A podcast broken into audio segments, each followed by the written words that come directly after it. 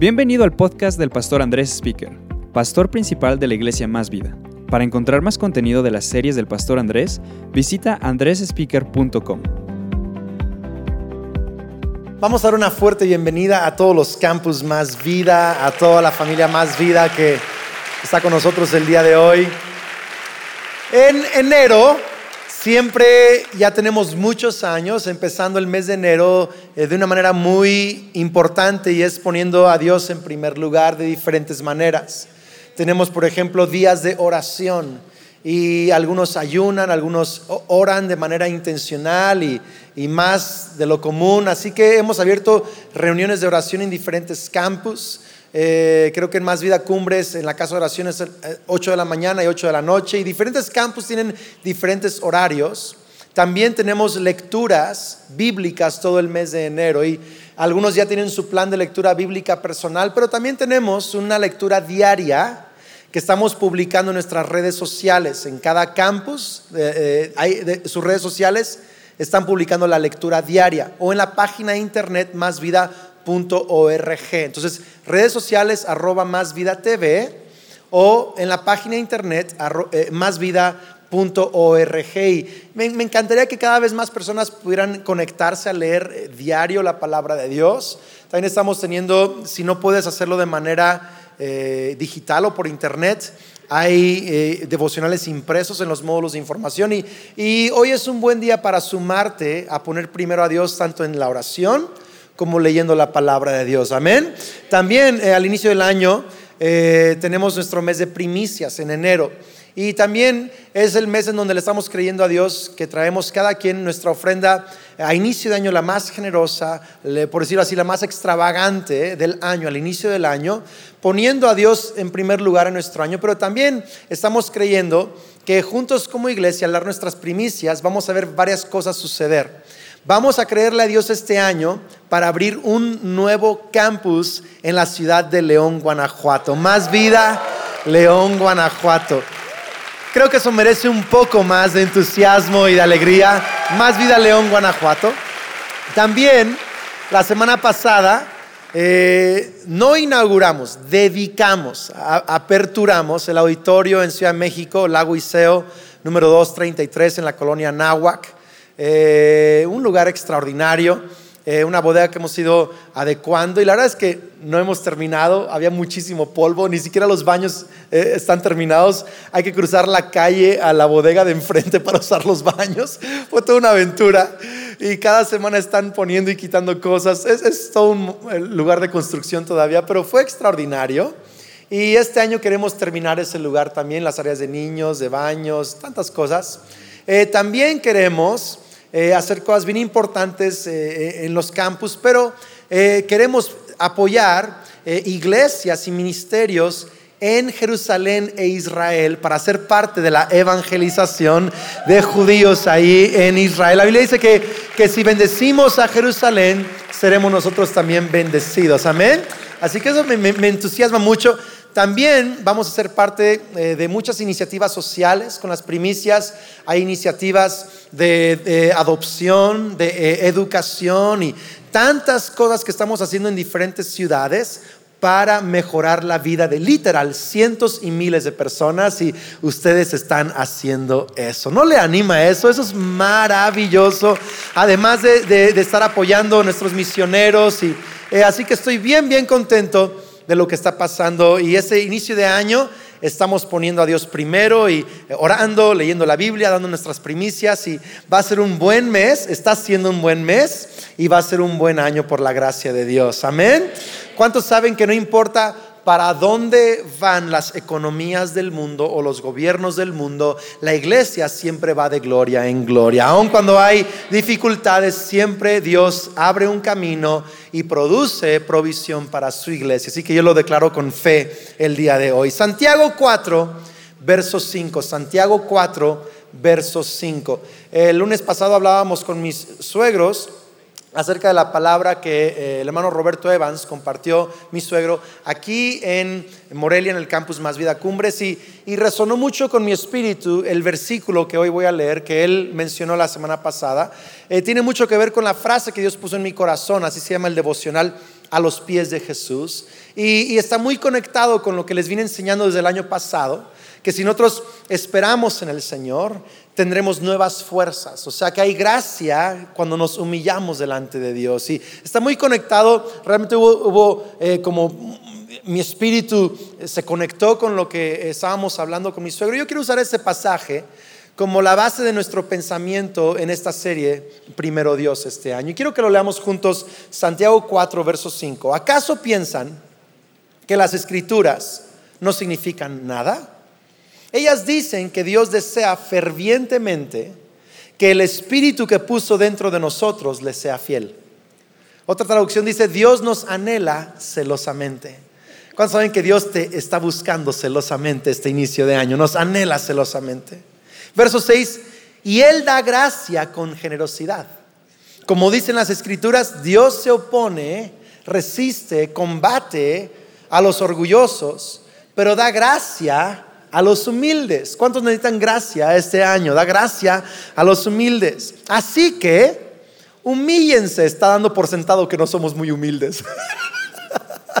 Así que humíllense, dice, delante de Dios, resistan al diablo. Siempre que te humillas delante de Dios, el enemigo va a querer eh, eh, eh, atacarte, pero resiste al diablo y huirá de ustedes.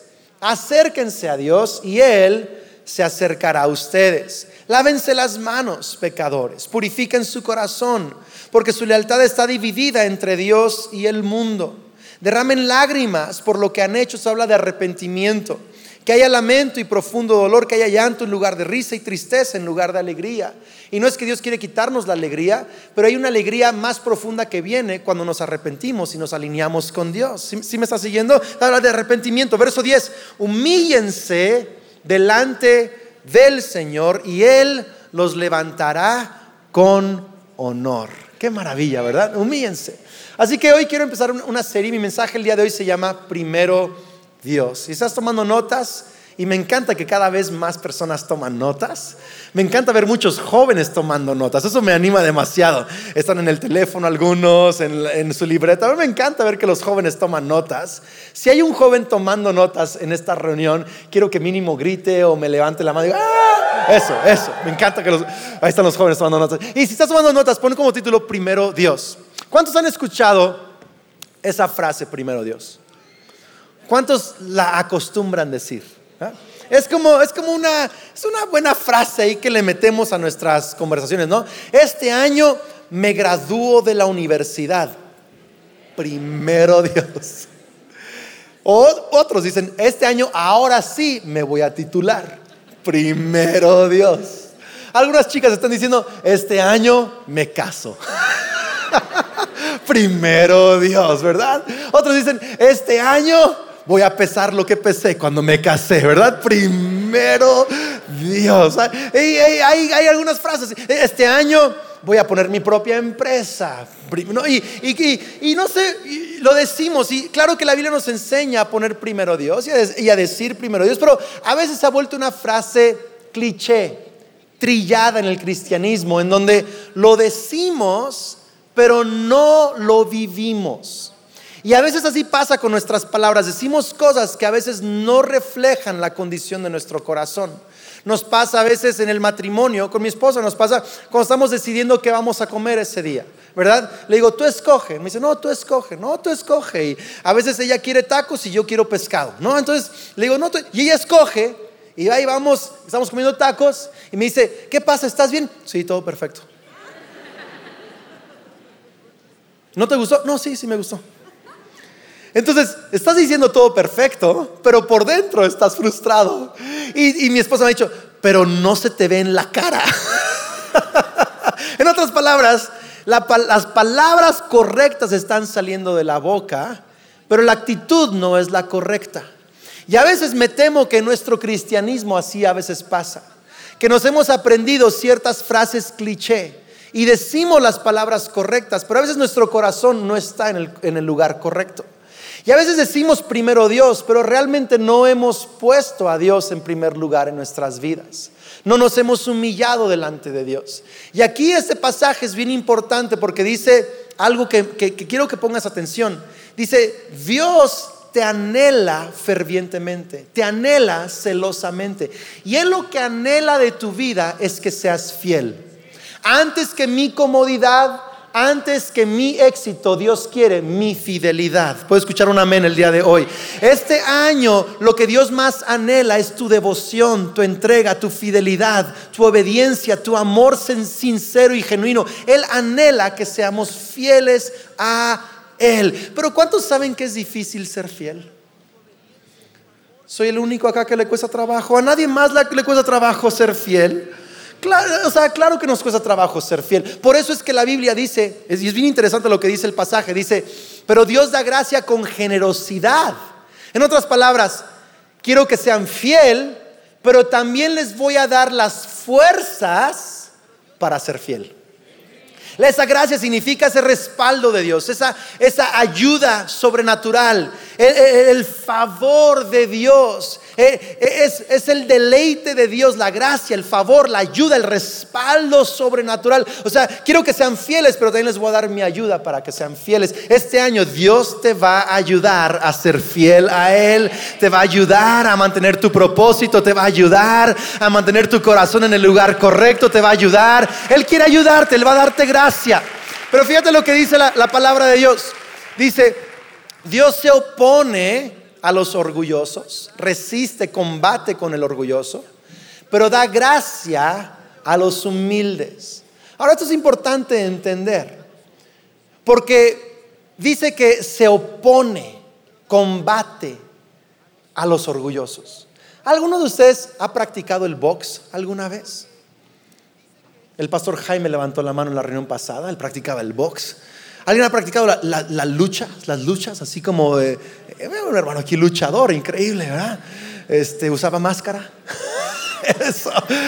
Ahora, ¿te imaginas echarte un round de box con Dios? Porque decimos la frase, si Dios con nosotros, ¿quién?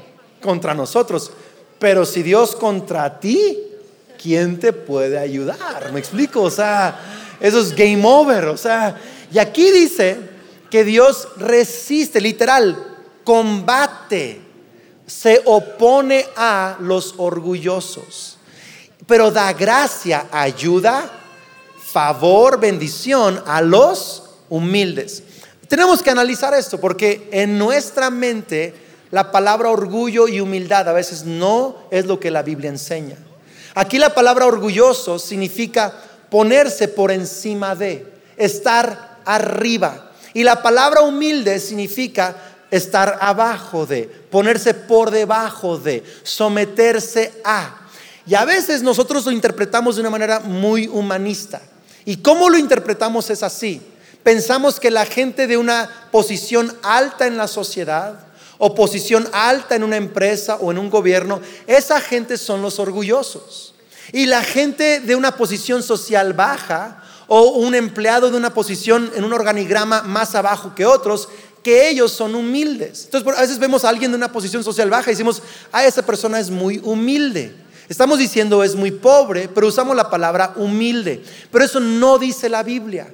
Yo he conocido a gente en posiciones altas que son humildes y orgullosos. Hay de los dos en las posiciones altas. Y he conocido a gente en posiciones bajas que son humildes, pero he conocido a gente en posiciones bajas que son muy orgullosos. Por, lo tanto, el orgullo y la humildad no es una posición social, es una posición del corazón. Es, la, es cómo está mi corazón en esa situación. Y algunos no hemos entendido lo que significa humillarnos delante de Dios. Quiero que pase mi hijo Jared a ayudarme a explicar esto un poco. El mejor modelo Y más, qué bien me salió. Pantalones rotos a la iglesia.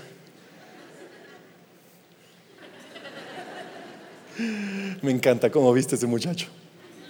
Me, encantaría tener su fashion. Tiene un porte increíble, ¿no? Es así, wow. ¿Cómo le haces, hijo?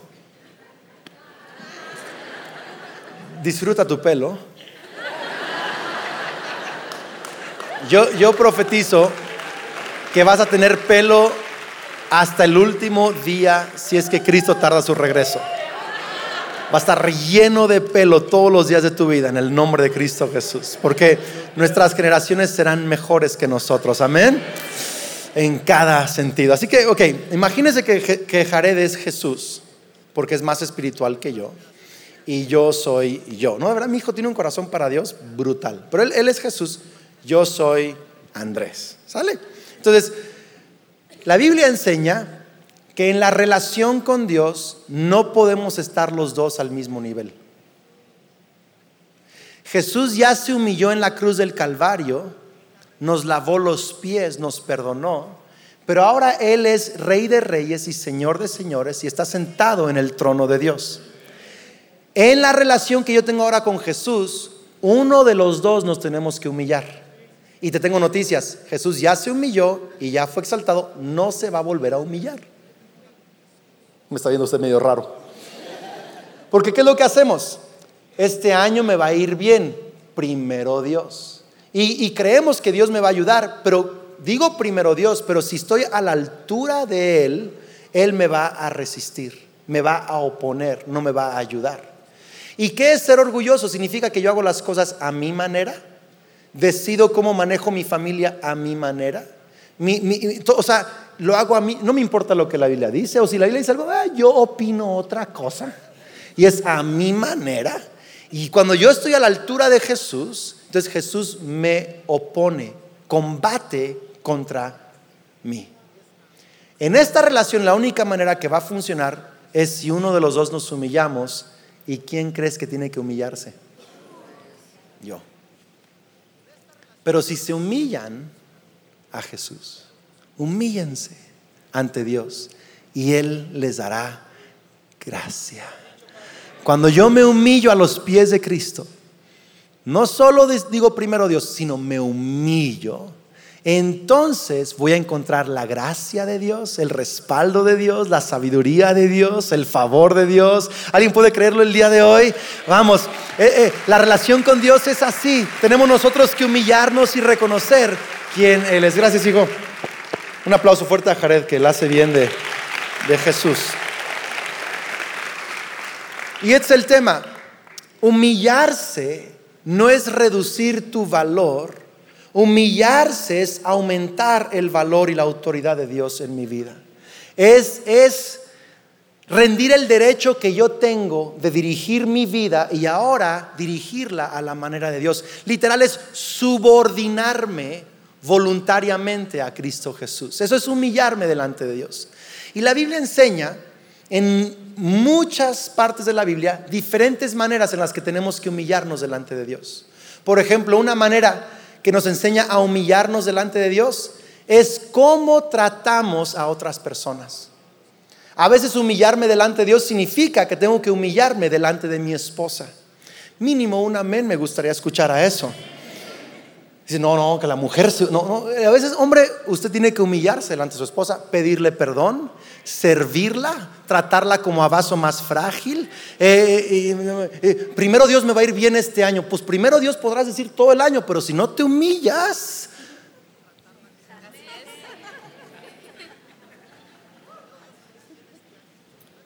Primero Dios. Pedir perdón y perdonar al que te ofendió. A veces me toca pedir perdón y yo tengo la razón. ¿Cuántos saben que yo siempre tengo? No, no es cierto. Pero así yo tengo, se me, se, me pasa, se me pasa la mano con uno de mis hijos, lo regañé de más y siento que es mi Andrés, pídele perdón. Le digo, Dios, pero él fue el que se, se, desobedeció. Sí, pero tú te pasaste, tú pídele perdón primero. Que me pida perdón él primero, no tú pídele perdón primero. Ah. Humillarse. La Biblia nos enseña a tratar a la gente bien nos enseña a ser humildes con otras personas. Nos enseña que humillarnos también es apartar tiempo para Dios. Por ejemplo, el hecho de que apartas tiempo cada domingo para estar en la presencia de Dios y reunirte unos con otros, estás diciendo, Dios es lo más importante para mí el primer día de la semana. Hay voluntarios que llegan desde temprano antes que todos. Ellos están diciendo, mi tiempo le pertenece a Dios. Cuando estás tomando tiempo para eh, asistir a una reunión de oración o en tu casa tienes programado orar y pasar tiempo con Dios, estás humillando tus capacidades para estar con Dios. Leer la Biblia es humillarte. Lo digo otra vez, leer la Biblia es humillarte delante de Dios. Porque estás diciendo los pensamientos de Dios son más importantes que mis pensamientos. Sus caminos son mejores que mis caminos. Pero la Biblia enseña también que humillarnos delante de Dios también es necesario en el área de nuestras finanzas. Y sabes tú que hablando de dinero, la Biblia tiene más versículos que nos enseña sobre cómo humillarnos en nuestro dinero delante de Dios que cómo humillarnos en la oración. Hay más versículos de eso. ¿Por qué será? Porque nos cuesta mucho trabajo rendirle nuestro dinero a Dios. El hermano Wayne Myers, un gran misionero en México, que ahora tiene 95, 96 años, acabamos de estar con él la semana pasada, él dice que un cristiano no es completamente salvo hasta que se salva su cartera. Qué increíble, ¿no? ¿Qué está diciendo eso? Que, que tenemos que rendirle a Dios cada área de nuestra vida. Sabes, Jesús dijo que donde está tu tesoro, ahí estará también tu corazón. O sea que está muy ligado a nuestras emociones, a nuestro corazón. Y ojo, a nuestra autoridad la manera en que manejamos nuestro dinero.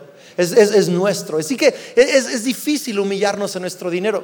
Y hoy quiero que pasemos unos, unos minutos hablando de cómo rendirnos a Dios y poner primero a Dios también en el área de nuestro dinero.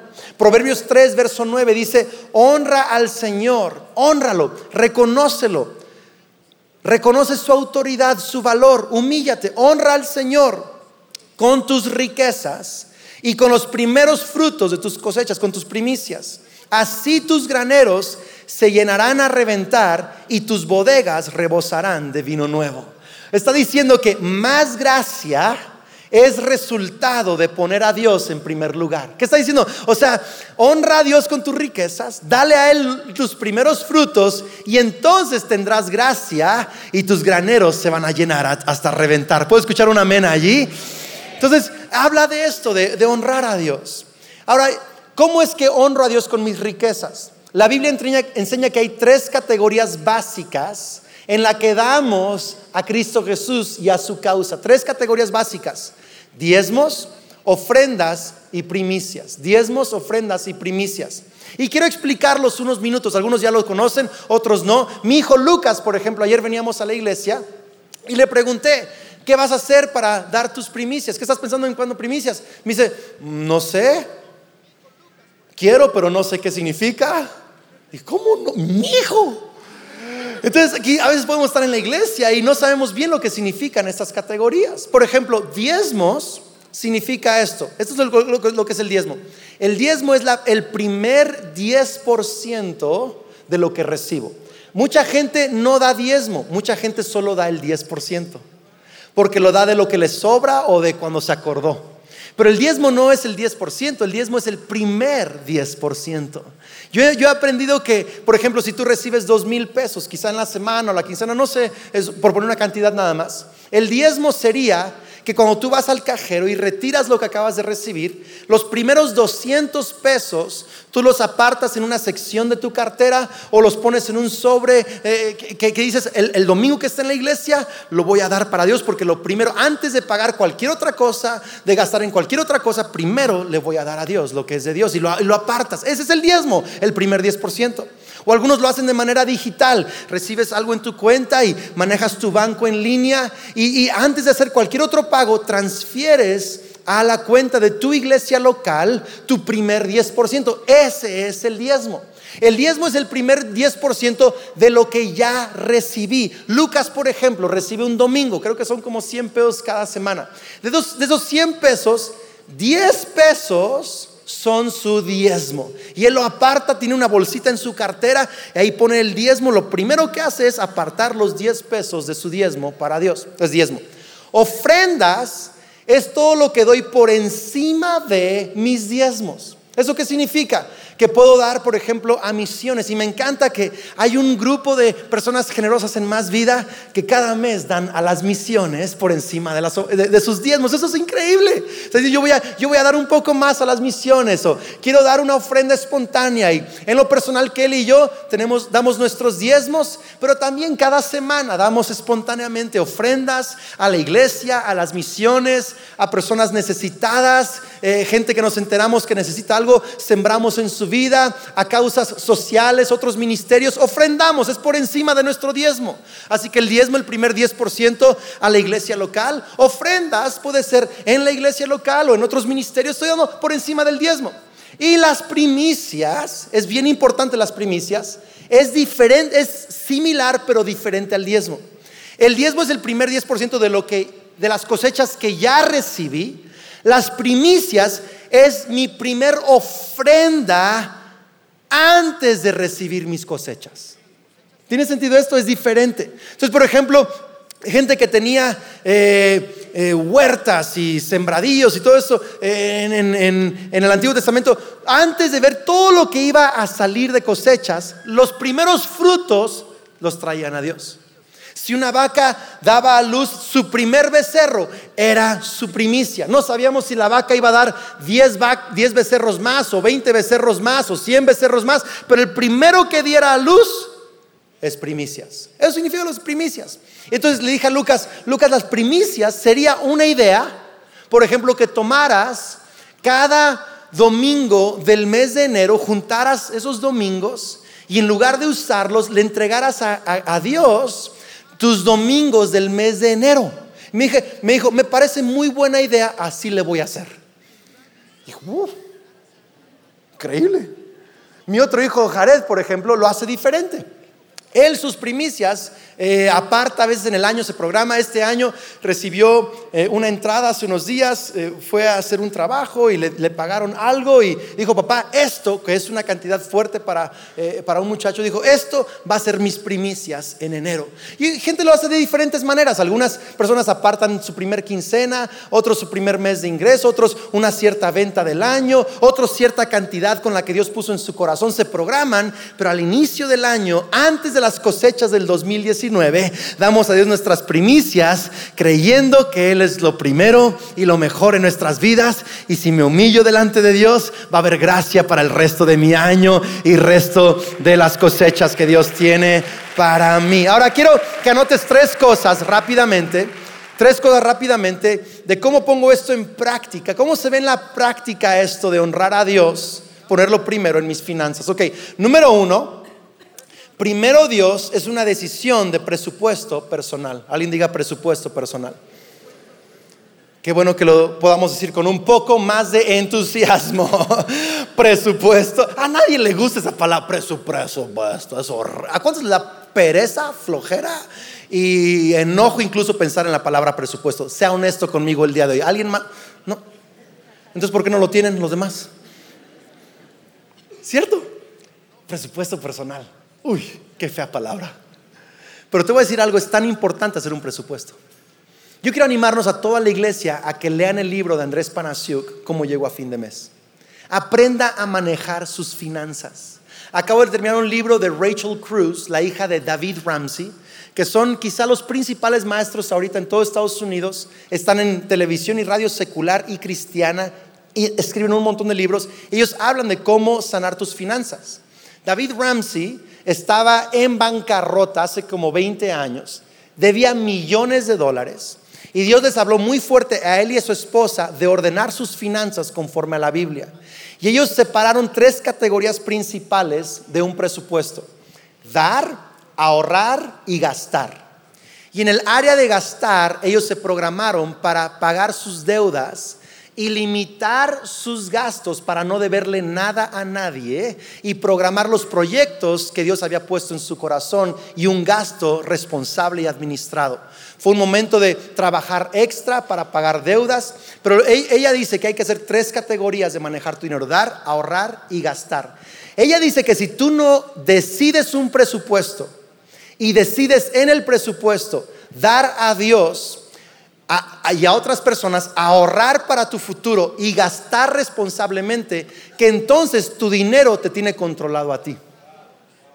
Pero como cristianos, nosotros no podemos servir al dinero, el dinero nos tiene que servir a nosotros para los propósitos de Dios. En otras palabras, hacer un presupuesto es que tú pones a tu dinero a disposición de lo que Dios ha puesto en tu corazón. Dices, dinero, es lo que vamos a hacer este año. Este año vamos a ahorrar, este año vamos a dar y este año vamos a gastar responsablemente. La Biblia dice que no debamos nada a nadie más que amarnos unos a otros. Dice la Biblia que no debemos de ser gente que siempre anda pidiendo prestado, sino gente que tenemos para prestar y bendecir para otros, que seamos cabeza y no cola. Y yo quiero animar el día de hoy a que hagan un presupuesto a este inicio de año. Que se sienten con su esposa, con su esposo. No es su dinero y tu dinero es nuestro dinero. La razón principal por la cual hay peleas y divorcios en el matrimonio es por el tema del dinero. Tienen que sentarse, tener conversaciones difíciles, hacer un presupuesto,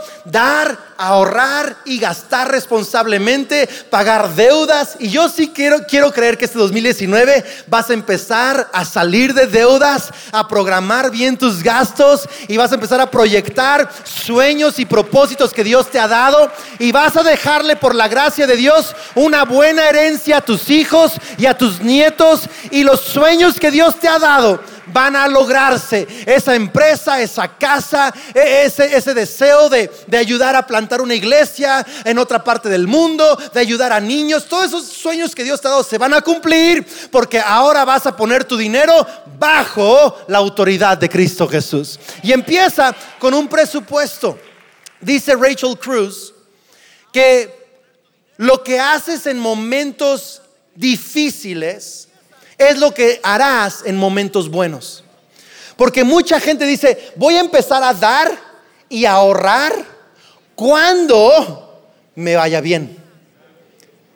Ella comenta que ella veía a sus papás ir a la iglesia cada domingo estando en bancarrota. Iban a la iglesia y escribían un cheque eh, en la ofrenda para los diezmos cada domingo. Dice, yo los vi sufrir, trabajar extra, pero nunca vi que dejaron de dar y ser generosos. Dice, y en pocos años salimos de nuestras deudas y Dios nos recuperó todo lo que habíamos perdido y aún más. ¿Sabes qué es lo que dice Rockefeller, el gran multimillonario famoso de los primeros multimillonarios conocidos en el mundo? Hay un edificio Rockefeller en la ciudad de Nueva York que puedes visitar. Rockefeller dijo así, no podría haber dado mi primer millón de dólares como diezmo si no hubiera dado mi primer dólar con 50 centavos como diezmo. En otras palabras, lo que haces cuando está difícil es lo que vas a hacer cuando tengas un buen momento. Si hoy empiezas a dar, ahorrar y a gastar tu dinero sabiamente. Cuando Dios aumente tus ingresos, vas a ser generoso, ahorrador y sabio para gastarlo también. Y vas a poder construir la clase de vida que Dios ha puesto en tu corazón y que la Biblia nos enseña una vida llena de bendiciones, una vida en donde somos cabeza y no cola, en donde podemos ver el propósito de Dios cumplirse. Es por eso que hay que, hay que hacer un presupuesto. Y yo quiero insistir un poco, quiero, me voy a poner la cachucha de pastor el día de hoy. No solo de predicador, de pastor. Le advierto en amor. Si usted no hace un presupuesto y no se pone de acuerdo en su familia y con su esposo o esposa, le advierto, no va a ser muy agradable el futuro para usted. Se lo digo de todo corazón. Las cosas no están mejorando y si tú no mejoras tu manera de gastar tu dinero y ahorrar e invertir y dar y organizar tu dinero, las cosas no van a ser muy buenas para tu futuro. Pero si tú te eh, organizas, sacrificas, tomas decisiones fuertes y administras bien tu dinero, Dios va a respaldarte con gracia y vas a tomar las riendas del dinero en tu vida y vas a ver buenos y mejores momentos por delante para ti. Así que quiero animarles, familias, hombres, mujeres, que lo hagan. ¿Puedo escuchar un fuerte amén el día de hoy? Número dos, primero Dios, entonces primero Dios es tema de presupuesto. Número dos, primero Dios también incluye ofrendas extravagantes. En la Biblia hay una historia en Juan 12, 1 Dice, seis días antes que comenzara la celebración de la Pascua, Jesús llegó a Betania, la casa de Lázaro, el hombre a quien él había resucitado, y prepararon una cena en honor de Jesús. Marta servía y Lázaro estaba entre los que comían con él. Entonces María tomó un frasco con casi medio litro de un costoso perfume preparado con esencia de nardo, Chanel pues, pero a otro nivel más alto. Le ungió los pies a Jesús y lo secó con sus propios cabellos y la casa se llenó de la fragancia del perfume. Sin embargo, Judas Iscariote, el discípulo que pronto lo traicionaría, dijo, ese perfume valía el salario de un año. Hubiera sido mejor venderlo para dar el dinero a los pobres. No es que a Judas le interesaba a los pobres. Fíjate, la gente que dice es que mejor esto y mejor esto, usualmente no es gente que realmente es generosa, solo tiene un argumento personal. Y dice, no es que le interesaran los pobres, en verdad era un ladrón. Hay gente que le roba a otros y le roba a Dios y justifica su robo con un chorro de razones. Él era ladrón y como estaba a cargo del dinero de los discípulos, a menudo robaba una parte para él. Y Jesús respondió, déjala en paz. Esto lo hizo en preparación para mi entierro. Por cierto, Jesús defiende a los generosos. Pero número dos, te estoy diciendo que primero Dios habla de una ofrenda extravagante a veces. Entonces, en mi vida, y le voy a explicar cómo ha sido en mi vida, yo tengo un presupuesto. Desde el año que nos casamos con Kelly, a veces que, en un año revisamos nuestro presupuesto cuatro, cinco, seis veces para mejorarlo cada vez en el año. Hay veces que menos, hay veces que más, y estamos hay un presupuesto de lo que damos, ahorramos y gastamos. Pero también en nuestra vida hemos aprendido que poner primero a Dios, también hay momentos de adoración extravagante. Y María tuvo uno de esos momentos. María, Marta y Lázaro eran tres hermanos, huérfanos. Nunca vas a leer sobre sus papás, porque eran huérfanos. Y los papás de ellos eran personas adineradas. Le dejaron a Lázaro, siendo el hombre y primogénito, las propiedades y la casa. Pero a las hijas se les dejaba un dote. Un dote es un regalo que la hija daba a la familia de su futuro esposo. Y mientras más caro el dote, mejor el partido.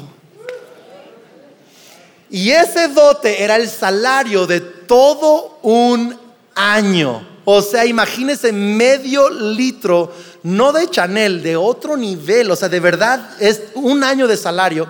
Y María toma lo que representaba su futuro esposo representaba su futuro literal en ese frasco. O sea, ella podía llevarlo casi a cualquier familia de Betania y decir, me quiero casar con su hijo. Tomó eso y lo puso a los pies de Jesús. Ni siquiera en el cuello, en los pies. Y tomó sus cabellos, los cabellos con que las mujeres conquistan puso su tesoro y sus cabellos a los pies de Jesús. Y le dijo, Jesús, tú vales más que cualquier posesión que tengo. Mi futuro está mejor en tus manos que en mi dote.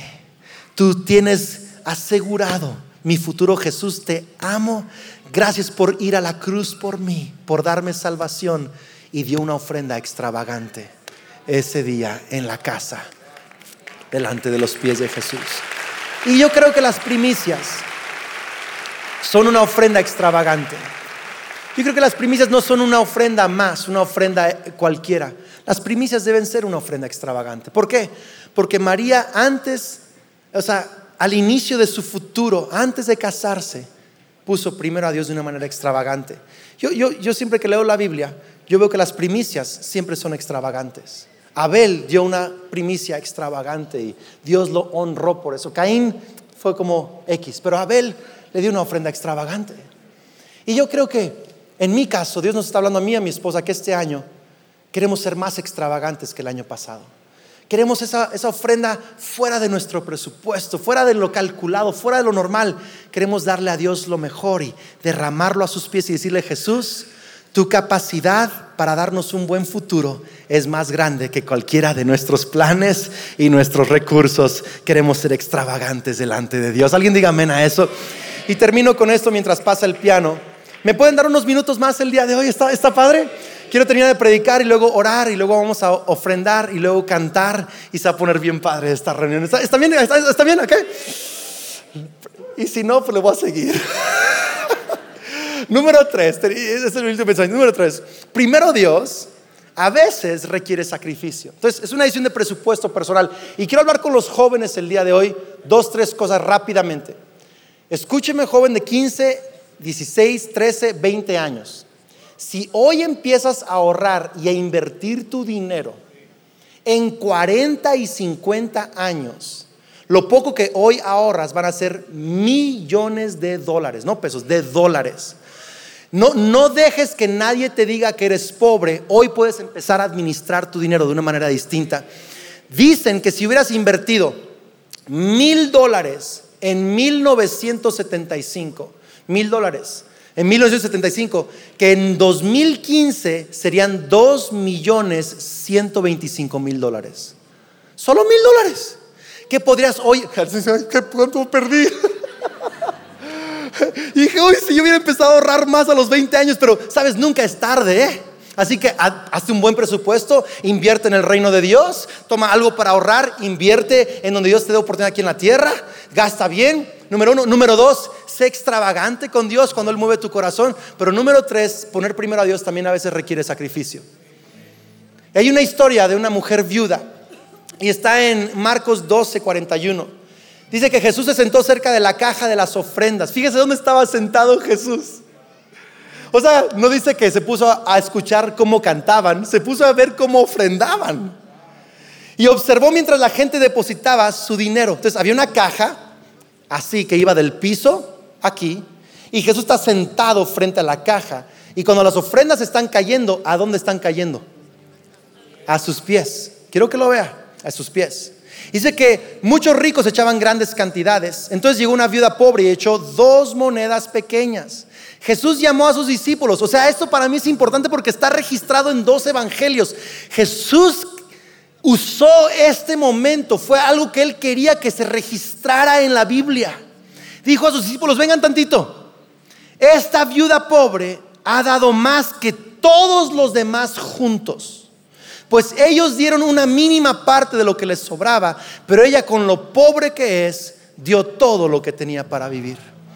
Para mí esto me enseña algo. Yo no estoy sugiriendo que alguien haga lo que la viuda hizo y no coma un mes para... No estoy sugiriendo eso. Dios tiene que hablarte a cada quien del tipo de sacrificio. Yo no estoy tratando de manipular nada aquí, pero hay un principio bien poderoso en este pasaje y es este. Que la generosidad delante de Dios no es la, cantidad que das, es cómo te afecta la cantidad que das. Porque a veces damos y no nos afectó nada. Primero Dios. Pero la verdad es que no hay prioridad sin sacrificio.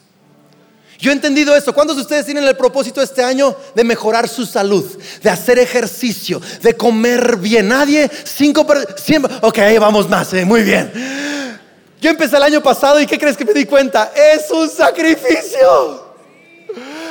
Todo en mí no quiere ir al gimnasio muchas veces. Todo en mí. Es más, a veces me pongo bien espiritual y escucho una voz que me dice, descansa en el Señor. Los que esperan en el Señor volarán como las águilas. Así, y como que, como que uno no sé, se hace ideas raras. Aquí en la cama el Señor va a ejercitar mis músculos en el nombre de Cristo, ¿verdad?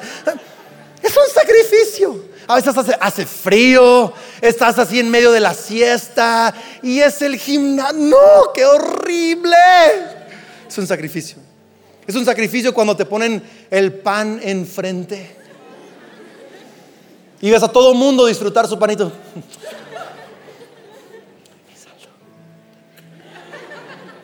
Es un sacrificio decirle no a la coca.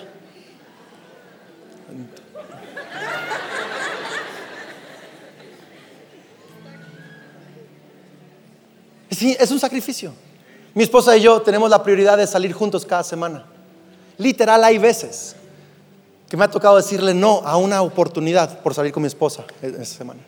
Porque si yo quiero que nuestro matrimonio sea un mejor matrimonio, tengo que priorizarlo y para priorizarlo a veces tengo que decirle no a otras cosas. Es un sacrificio tener un buen matrimonio invertir en orar juntos, en leer libros, en conversar. Es un sacrificio. No hay grandes victorias sin grandes sacrificios. No, no, no hay grandes desarrollos. Y queremos una vida extraordinaria con sacrificios mediocres y no se puede así. No puedes ser el mejor en algo cuando das lo más mínimo. Si queremos una vida extraordinaria, hay que aprender a sacrificar cosas por nuestra familia, nuestra esposa, nuestros hijos, nuestra carrera, nuestros estudios estudios, nuestra salud, nuestra mente, nuestras emociones. Iglesia, hay que ah, decir, Señor, voy a sacrificarme este año, no porque voy a ser una persona con esa idea retrógrada o, o negativa de sacrificio, sino porque entiendo que el sacrificio no es algo negativo, es algo necesario para catapultarme a las promesas que tú tienes para mí.